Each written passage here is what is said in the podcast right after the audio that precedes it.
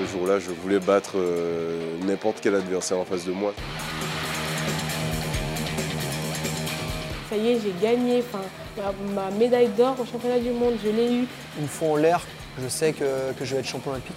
Donc ce jour-là, je bats le record du monde.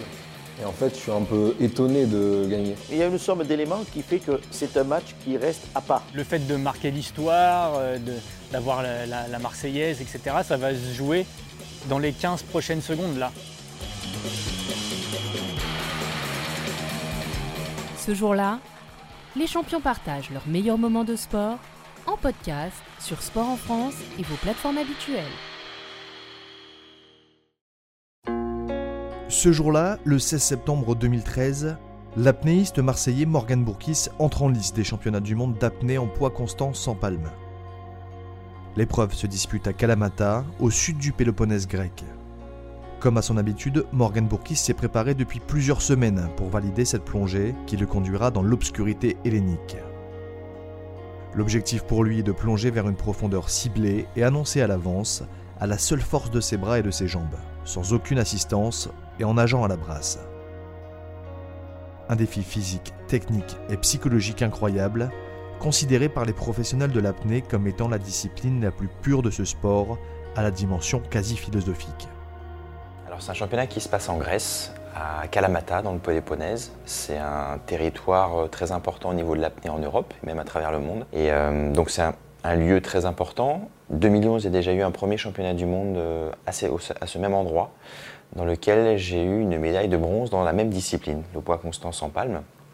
Et il faut savoir que cette médaille de bronze en 2011, c'est mon premier titre individuel en tant qu'apnéiste, puisque tout au long de ma carrière, j'ai souvent eu plutôt des titres collectifs, c'est-à-dire sur des championnats du monde par équipe. Euh, donc c'est un peu une 2011, c'est une première mise en lumière, on va dire, d'un travail de l'ombre, puisque quand on est en, championnat du monde par équipe, eh ben, c'est un peu comme la Coupe Davis en tennis, on rapporte des points pour son équipe sur différentes épreuves. Et là, les championnats du monde individuels sont en fait des mises en lumière de chaque athlète. Et 2011, c'est une première récompense. Donc 2013, euh, pour moi, c'est, euh, on va dire, l'aboutissement peut-être d'un travail euh, personnel engagé au niveau de l'entraînement. Et du coup, cette compétition représente, on va dire, l'aboutissement de tout ce que j'ai pu mettre en place sur, pendant des années.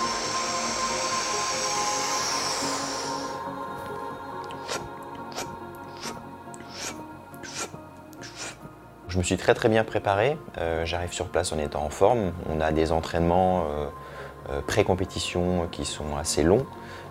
Et du coup, je fais ma préparation finale sur place. Et on a une pré-compétition avant le championnat du monde qui permet en fait à l'organisateur et de tester un peu tout son protocole et aux, aux, compétiteurs qui sont présents de répéter un peu en conditions réelles ce qu'ils vont faire peut-être quelques jours plus tard dans le championnat du monde. Cette compétition, elle est vraiment, cette pré-compétition, elle est officielle, c'est-à-dire que toutes les performances réalisées pendant celle-ci sont euh, comptabilisées au ranking international. Donc c'est pas pour de faux, c'est vraiment une compétition réelle. Et je, bats du coup le record de France euh, à nouveau, on va dire, je rajoute un mètre euh, pendant cette compétition, donc j'annonce 89 mètres que je réalise du coup en poids constant sans palme. et donc je suis content de pouvoir effectivement repousser cette marque, mais d'un autre côté, je sens que sur cette descente, bah, je suis proche de mes limites. Donc, euh, on ne va pas dire qu'il y a un doute qui s'installe, mais il y a en tout cas un petit frein qui me dit que euh, j'aurais aimé annoncer plus le jour du championnat du monde, probablement 90 mètres. Mais au vu de, ce que, de mon résultat, on va dire, même si la performance est validée, mais de mes sensations, je me dis que euh, ça serait trop gourmand d'annoncer 90 mètres pendant le championnat du monde. Euh, que je risquerais certainement de ne pas le valider avec la pression de l'événement, avec les enjeux qui sont, euh, qui sont sur place. Et donc euh, c'est en fait une compétition dans laquelle je bats le record de France, mais qui me met en tout cas en alerte et me dit bon, ok, c'est très bien ce que tu as fait, mais sur le championnat du monde, il va peut-être falloir que tu annonces un peu moins si tu veux être sécure, on va dire. Donc c'est une consécration, mais une petite, une petite alerte qui me dit en fait, vise pas trop haut je décide moi d'annoncer 2 euh, mètres de moins, c'est-à-dire 87 mètres, pour être euh, malgré tout avec une performance qui reste engagée, mais dans lequel je me sens un peu plus euh, fiable et relax mentalement. Deux heures après, on publie la liste de toutes les annonces avec un ordre croissant notamment de, performance. Et donc je m'aperçois que je suis potentiellement euh, deuxième sur, cette, euh, sur ces annonces, donc potentiellement médaille d'argent, vice-champion du monde. Encore faut-il que après euh, je réussisse, que tout le monde réussisse aussi, pour que le classement en fait soit, soit validé tout simplement. Donc c'est déjà une place de plus par rapport à 2011 dans lequel j'étais arrivé troisième sur ce championnat du monde. Donc pour moi c'est déjà on va dire un contrat rempli, mais encore faut-il que je le réalise. Et euh, je suis assez serein. Et la, la matinée se passe avec euh, des routines gestuelles, des routines mentales, histoire d'être euh, préparé et serein, on va dire, jusqu'à euh, mon top officiel et on va dire quelques dizaines de minutes avant aussi pour mon échauffement euh, qui pourra se passer sur place dans l'eau, notamment trois quarts d'heure avant. En quoi consiste ton échauffement et à quoi sert-il en fait? Euh, on a le droit de faire 45 minutes d'échauffement aquatique avant la performance officielle. Euh, C'est-à-dire qu'on a le droit de plonger du coup avant, de faire des répétitions qui ne sont pas des répétitions à, intensité maximum. hein. En général, quand on annonce une grande performance, on ne va pas la répéter juste avant parce qu'elle est assez marquante pour l'organisme. Donc en fait, c'est plutôt des, des prises de marque sur les sensations que l'on a dans l'eau, une décontraction importante qu'on essaie d'installer grâce à l'eau et la respiration, des étirements aussi donc qui se font à sec un petit peu avant, euh, de manière à préparer le corps aussi, et, le rendre dans un état de relâchement très important parce que ce qui nous importe nous, c'est de euh, non pas résister, mais d'accepter la pression de l'eau sur notre organisme qui augmente de 1 bar tous les 10 mètres et donc qui a un effet de contenance sur le, sur le corps humain de manière très importante. Et le but, c'est pas de lutter contre ça, de résister, mais vraiment de se laisser aller, d'accepter cette pression sur l'organisme et notamment sur la, la cage thoracique. Donc toute cette routine mentale, gestuelle, d'étirement et de petite préparation aquatique avant se fait vraiment dans un but d'être le plus relâché, le plus euh, concentré sur la descente qui va suivre derrière. Donc moi je me souviens que je fais euh, euh, à peu près trois quarts d'heure d'étirement et puis que je me rends sur place, un bateau m'emmène sur la zone et que je fais deux descentes et j'attends à peu près 10 à 15 minutes après mon tour, c'est-à-dire mon top officiel, mon heure de départ qui doit être précise. Ce jour-là, la météo est, correcte, pas 100% idyllique, mais on va dire 90-95%, donc on a des très bonnes conditions. Je suis très, euh, très confiant, malgré le fait que je sache qu'il va falloir quand même descendre, y aller, que ça va être dur physiquement, euh, qu'il va pas falloir perdre le, euh, l'envie juste avant d'atteindre la surface et la concentration surtout, pour nous faire perdre éventuellement un certain relâchement ou certaine concentration qui fait qu'on pourrait s'éparpiller un peu, moins bien nager, consommer plus d'énergie, plus d'oxygène et peut-être à ce moment-là rater la, la, la performance. Donc je, je suis serein, euh, je sais que ça va être quand même engagé, mais je- j'y vais euh, sereinement, euh, sans trop de doute. Ce jour-là, les champions partagent leurs meilleurs moments de sport en podcast sur Sport en France et vos plateformes habituelles. Pendant la phase de descente, et on le voit sur les, sur les images, euh, en fait, très rapidement, on va dire au bout de, de 20-25 mètres, on se met à couler tout seul. C'est-à-dire qu'on a vraiment un effort à, réaliser entre la surface et cet instant-là pour s'extraire de la surface, parce que sur les 20-25 premiers mètres, on a plutôt un phénomène physique de, flottabilité, en fait. À cause de la combinaison, à cause de l'air que l'on a dans les poumons, c'est une bouée naturelle, en fait. Et à partir de 20-25 mètres, on a, on- 20-25 mètres, on a vraiment ce phénomène d'attirance vers le fond, puisque du coup, c'est la gravité, le poids qui l'emporte sur la poussée d'Archimède qui, nous, fait flotter. Et donc, en fait, on coule tout seul. Euh, donc, on le voit sur les images, en fait, euh, il y a un moment dans la plongée, assez rapidement, j'arrête de brasser et je me laisse tomber comme une, comme une pierre. Donc, euh, du coup, l'effort physique est beaucoup moins important. C'est même presque une phase de régénération euh, liée à- au petit effort qu'on a à faire entre la surface et ces 20-25 mètres. Et une phase de conditionnement mental aussi sur ce qui va se passer après, notamment sur la, sur remontée. Euh, alors, ce phénomène de, de couler, il intervient à 20-25 mètres, mais moi j'arrête vraiment de brasser, on va dire, à partir de 35-40 mètres, puisque à partir de 20-25 mètres, je pourrais me laisser couler, mais ce sera encore très lent. Donc j'ai des mouvements qui sont déjà moins puissants, mais qui sont quand même un accompagnement sur ce phénomène physique de couler, en fait. On l'appelle la chute libre parce que ça s'apparente vraiment à, ce que l'on peut ressentir et effectuer, et effectuer en, en base jump ou en, saut en parachute. avec bien évidemment des vitesses euh, beaucoup moins importantes. Mais par contre, comme on a des frictions importantes avec l'eau, qui est un milieu qui est 800 fois plus dense que l'air, on a vraiment des, sensations de vitesse sur le corps, sur le visage, sur les mains, euh, qui sont très importantes. Et, euh, au final, cette phase de chute libre est une phase de régénération et de préparation sur ce qui va se passer euh, derrière, sur, la partie physique. Je me souviens que lorsque j'arrive en bas sur cette descente, eh ben, je me dis, bon, ça y est, il y a la moitié du chemin qui est fait, c'est déjà très bien. Par contre, la remontée et la deuxième partie est une partie un peu plus dure parce que physiquement, on doit nager de, de bas en haut avec une force qui nous entraîne naturellement vers le bas. Donc on doit contrecarrer cette force. Et euh, j'ai un instant, on va dire, de plaisir, euh, le fait d'attraper cette plaquette, cette plaquette témoin que je dois remontrer pour montrer que j'ai bien euh, atteint la profondeur. Mais très vite, euh, cette sensation, on va dire, de, de, réussite et d'autosatisfaction s'efface parce qu'il il faut penser à la remontée et, et, engager toute la gestuelle technique travaillée et être très concentré sur les mouvements que l'on va faire pour pas perdre le fil justement. Donc il y a une sensation, euh, pas d'euphorie mais de satisfaction mais qui est très vite balayée parce qu'il faut remonter. C'est quand même une discipline qui est très physique, euh, par rapport aux autres, non pas que les autres ne le soient pas, mais elle est plus physique et plus technique par le fait qu'on n'a aucune assistance matérielle, c'est-à-dire qu'on n'a pas de palme au pied, pas de monopalme, on n'a pas le droit de se tracter le long du câble, donc on n'a pas d'appui fixe. On crée vraiment notre mouvement par nos bras et nos jambes, hein, on nage la brasse pour pouvoir euh, descendre et remonter. Euh, donc ça, requiert vraiment une technique efficace et on va dire une condition physique euh, euh, supérieure à celle des autres disciplines. C'est pour ça aussi qu'on va un peu moins bas parce que l'engagement physique est plus important.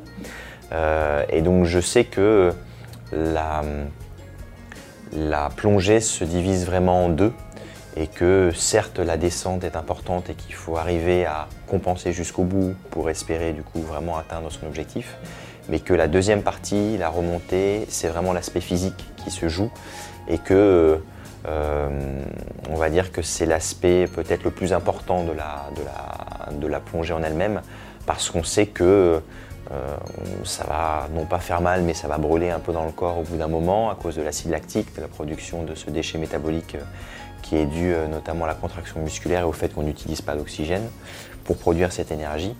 Euh, y a, donc on sait que cette deuxième partie, euh, elle est plus euh, importante et plus marquante dans l'esprit. Elle fait peut-être, on l'appréhende peut-être un peu plus parce qu'on sait que physiquement ça va être difficile. Donc quand je descends, je sais que vraiment que le, le boulot n'est pas fait une fois que j'ai atteint le bas. C'est déjà très bien, mais ça ne se divise pas en 50% l'aller et 50% le retour. Ce jour-là, les champions partagent leurs meilleurs moments de sport en podcast sur Sport en France et vos plateformes habituelles. Sur la remontée, il n'y a pas d'alarme particulière, mais par contre, il y a euh, au fur et à mesure de l'effort euh, une dégradation gestuelle parce qu'on a la fatigue qui s'installe. Euh, on a effectivement cette sensation de bras et de jambes beaucoup plus lourds, un mouvement qui est un petit peu moins précis. Et ce jour-là, ça n'échappe pas à la règle, c'est-à-dire que vers la fin et sur les, on va dire les, les 20-25 derniers mètres, je remonte bien évidemment sans problème, mais je sens que mes bras sont beaucoup plus lourds, euh, que mes mouvements sont moins précis. Euh, mais heureusement aussi, la flottabilité aide malgré tout à, remonter, euh, puisqu'elle elle se réinverse cette fois-ci. Elle n'est non plus négative et nous entraîne vers le fond, mais commence petit à petit à revenir et à devenir positive pour revenir à la surface. Euh, mais effectivement, sur cette descente, et ça n'échappe pas à la règle, sur les plongées profondes, bah, l'effort est, plus dur à supporter. Ça, c'est évident. Alors à 30 mètres, c'est euh, alors c'est pas les amis, mais c'est les plongeurs euh, de sécurité qui sont là, les apnéistes, euh, qui donc sont des athlètes aussi à entraîner puisqu'ils enchaînent en fait pendant tout le championnat des descentes à 30, 35 mètres pour éventuellement être présents et, nous remonter si on perd connaissance. Euh, donc ce sont des, véritables athlètes. Et on va dire que quand on ré-rencontre ces, ces apnéistes là, il y en a même qui descendent avec des locaux plongeurs, c'est des espèces de, torpilles qui leur permet de descendre parfois plus profond, d'attendre, donc pas se fatiguer, de remonter avec nous et d'intervenir s'il le faut. Et à 30-35 mètres, quand on voit ces apnéistes de sécurité apparaître, on sait déjà que bah, on rentre dans la fin de la plongée, euh, que potentiellement, si quelque chose arrive, eh ben, on, est pris en charge. Donc il y a, un sentiment euh, général, mais qui se retrouve aussi sur cette plongée-là, de euh, réassurance, de se dire euh, ok, la majeure partie du job est fait, mais c'est pas pour ça qu'il faut se relâcher, parce que malgré tout, il reste encore 30 mètres à faire. Et si je me relâche, bah, éventuellement, je, perds vraiment la descente, on va dire. Je perds la plongée en elle-même. Donc euh, il y a un sentiment de sécurité qui s'installe, mais il ne faut pas perdre le fil, il ne faut pas se dire que c'est gagné, justement. Et, euh, je sais que sur cette descente-là, euh, bien évidemment, leur rencontre me fait du bien, mais que je reste focalisé sur la surface qui arrive et sur ces derniers mètres à réaliser, ces dernières dizaines de mètres quand même, et sur le protocole de surface, c'est-à-dire la gestuelle précise que je dois réaliser pour être validé, qui est un ensemble de, gestes précis que tout le monde doit faire dans un temps imparti. Donc je suis déjà aussi en train de finir la, remontée et me projeter sur ce protocole de surface qui va arriver. Donc euh, de la réassurance, de la sécurité, mais il faut surtout pas perdre le fil, il ne faut pas se déconcentrer. Je suis quand même content d'arriver à la surface, euh, que je suis sur une plongée engagée.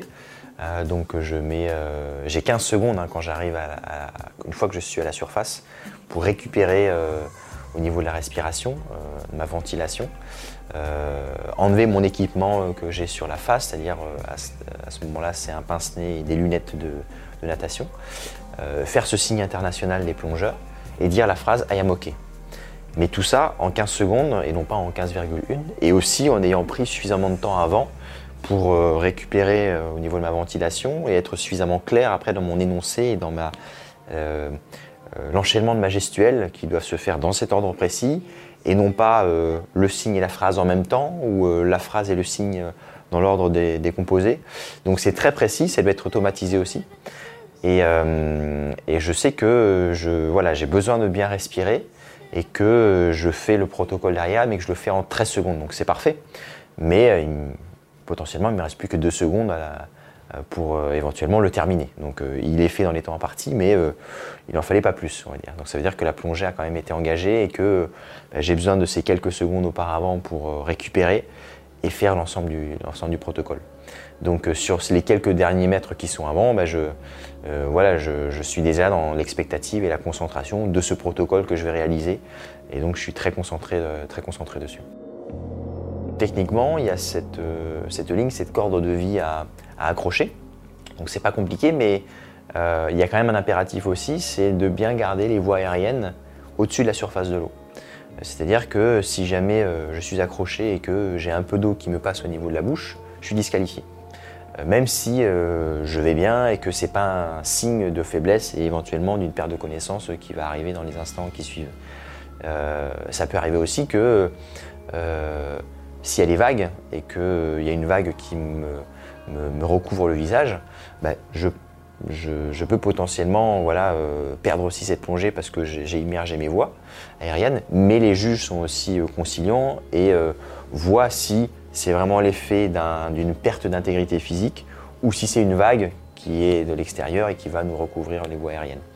Donc il y a cet appui à prendre, cette euh, capacité aussi à rester bien au-dessus de l'eau, donc à se tracter un petit peu pour euh, qu'il n'y ait aucun doute, c'est-à-dire que l'eau, euh, elle est ici, elle, elle non pas là, quoi, on va dire. Donc il y a aussi ce, maintien solide, de manière à bien ventiler, à faire le protocole et surtout à pas réabaisser ses voies aériennes dans l'eau, qui est important à, réaliser. La, plongée a été validée, j'ai reçu un carton blanc.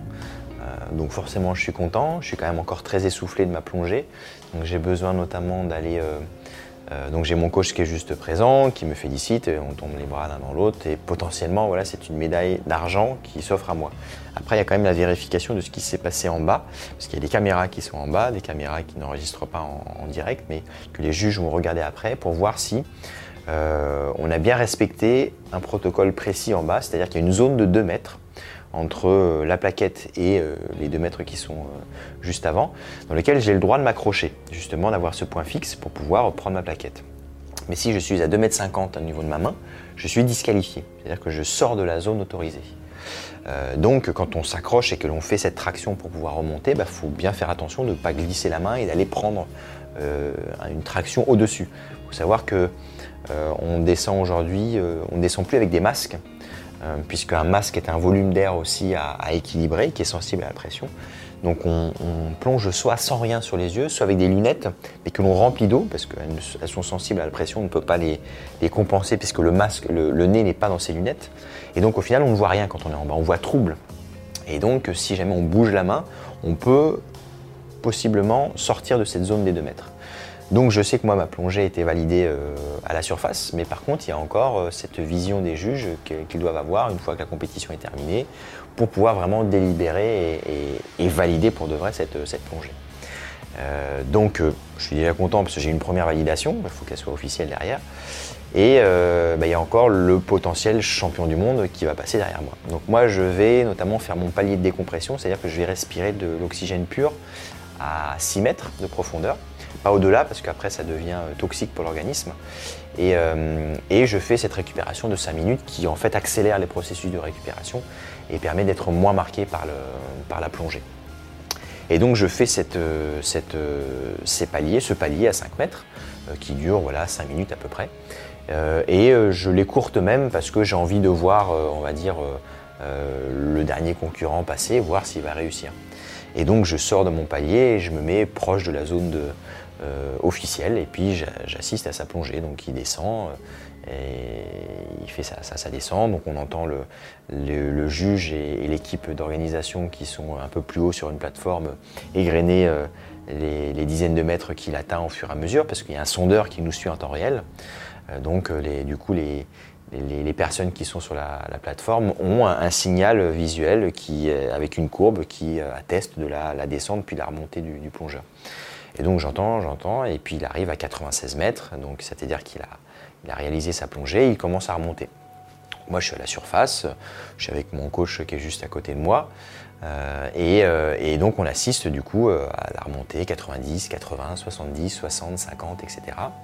Euh, 20, euh, 10, et puis euh, donc quand il arrive à une vingtaine de mètres, ben, on met la tête sous l'eau parce que les conditions de visibilité sont suffisamment claires pour qu'on puisse voir les gens au-delà de 20 mètres. Et on voit quand même dans son visage, parce que euh, on peut voir son visage du coup euh, même à une vingtaine de mètres, qui regarde la, surface, qui commence à, qui continue à brasser, mais qu'on sent qu'il est marqué au niveau de son visage. Et donc euh, moi je me dis, ça va être, ça va être dur à l'arrivée quand même. Il va falloir qu'il s'accroche. Et euh, donc on le voit remonter, hop, il perce la surface, il s'accroche, il commence sa respiration et il perd connaissance. Et donc du coup sa plongée est invalidée. Euh, et ça je le vois en direct du coup. Et je fais ah, pas de chance. Mais euh, du coup je réalise pas en fait que bah, c'était le dernier à passer et que potentiellement il vient d'échouer. Et donc je lui prends sa place tout simplement. Et que je deviens champion du monde.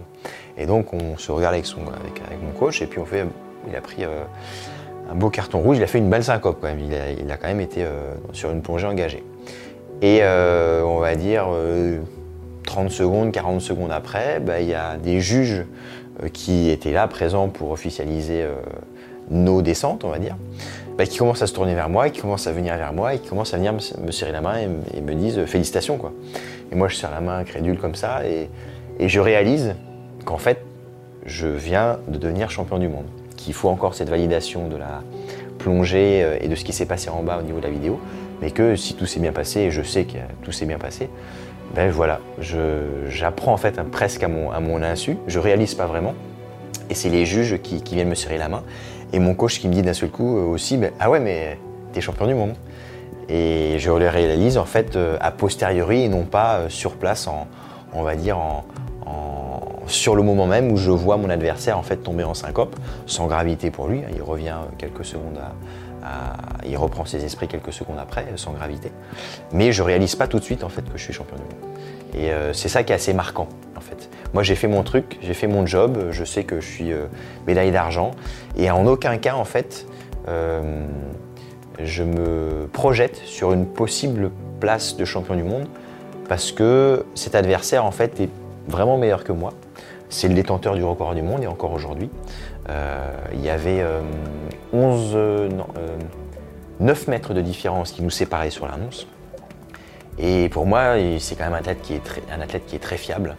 Et, je me dis, ben voilà, je suis déjà médaille d'argent et c'est déjà extraordinaire. Et même quand je le vois chuter en fait sur sa, performance, je me rends même pas compte en fait que je viens de lui prendre sa place et d'être champion du monde.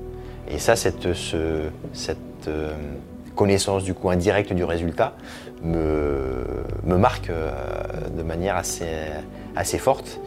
Et, je réalise en fait au fur et à mesure de l'importance que ça, peut, que ça va avoir pour moi euh, sur, sur mes années futures. Ce titre a changé la suite de ma carrière, mais a changé ma vie aussi, tout simplement. Ce jour-là, les champions partagent leurs meilleurs moments de sport en podcast sur Sport en France et vos plateformes habituelles.